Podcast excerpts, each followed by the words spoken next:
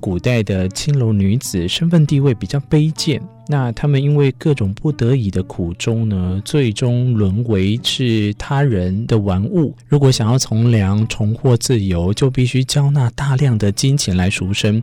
不过，明明古代就没有监视器啊，这些女子呢也没有被人挟持或拴住的情况，为什么就没有想过要偷偷逃跑？文学嚼嚼嚼嚼一定。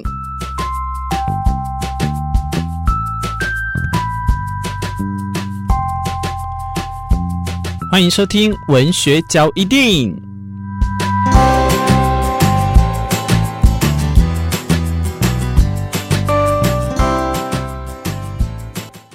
去看个演唱会呢，都会被天眼给抓出来，发现说你的位置在哪里。这个监视器呢，现在的我们其实都已经身处在好像不痛不痒。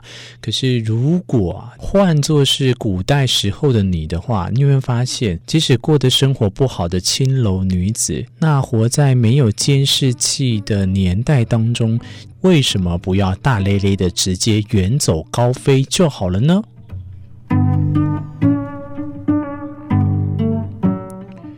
中国古代的青楼女子身份地位比较卑贱。那他们因为各种不得已的苦衷呢，最终沦为是他人的玩物。如果想要从良、重获自由，就必须交纳大量的金钱来赎身。不过，明明古代就没有监视器啊，这些女子呢也没有被人挟持或拴住的情况，为什么就没有想过要偷偷逃跑？今天这个很有趣的问题，想要跟大家来分享。透过闲来读史的专栏，其实有三个非常无奈的原因。首先，第一个，青楼在当时管得很严，逃跑失败的下场会非常的惨烈。换句话说啊，青楼的老板是花钱将这一些女子买到手的，不可能会轻易的让他们离开。为了避免青楼女子逃跑，老板们通常会在青楼内安排人员，专门负责监视女子。一旦有人企图要逃跑，哇哩嘞，只要被发现的话，就会被抓回来，下场都会非常的惨呢，像是被关在小黑屋受刑。小黑屋就有点像我们的关禁闭啊，不让他们吃饭，甚至是对于那些容貌并不是相当出众的女性，还会命令他们做苦工，或是将他们随意卖给其他人。第二个是户籍制度的限制呢，就算逃跑也无法过上正常的生活。青楼中的女子啊，都是卖身进来的。因此，他们的身份证明等等相关的字据都是会被青楼老板所掌握。青楼女子之所以不敢一跑啊，其实就是除了害怕被抓回去要受到老板的虐待，再加上他们的行为也违反了户籍制度的相关规定。哇，所以在以前呢，他们就算没有身份证，但是这个户籍制度也会让他们呢等待他们会受到。官府当中更严厉的惩处，在这样的情况下呢，我想如果有人逃跑，他就会被抓回去；逃跑又会被抓回去，一而再再而三都逃不了的话，诶，好像某款游戏的感觉。那其实久而久之，你真的就会觉得说啊，跑干嘛呢？宁愿就认命吧。或许啊，还有另外一个原因，其实青楼女子呢，常为人所不齿，逃脱了之后呢，也容易遭人举报，并且被抓回去。这个情况，我觉得有点。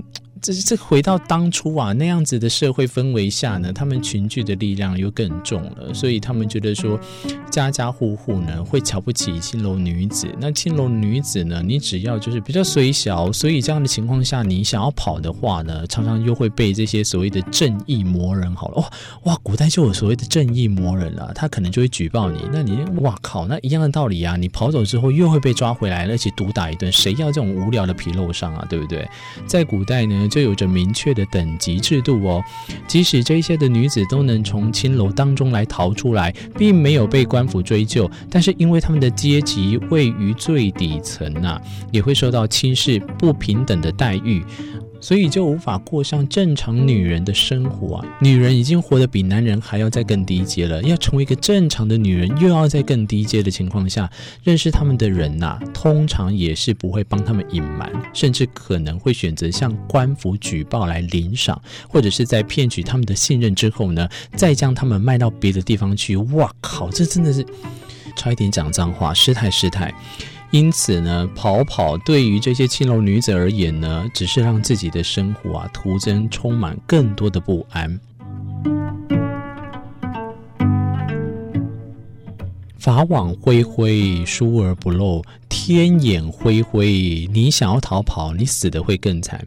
透过天眼呢，来去抓取，即使带着传染疾病，还是要去听演唱会而被发现的事件呢，来去延伸回应听众想要知道，古代没有监视器，那他们如果想要逃跑就逃跑的情况下，该怎么去处理的一些相关问题啊？综合以上的刚刚呢讲述的几点呢，我们也不难发现啊，户籍制度的建立真的是非常重要。比较幸运的人呢，而且从火坑中脱身的最好方法，就是乖乖的用高价来为自己赎身，那毕竟这也是能让他们正大光明离开青楼的办法，以后也不会再受到青楼的管制。可是这又衍生一个问题啊，我就在想，那离开之后呢？他们就是所谓的正常女人了吗？在那个年代里面，未来可能在其他地方，她可能真的要跑很远的地方才能谋生了。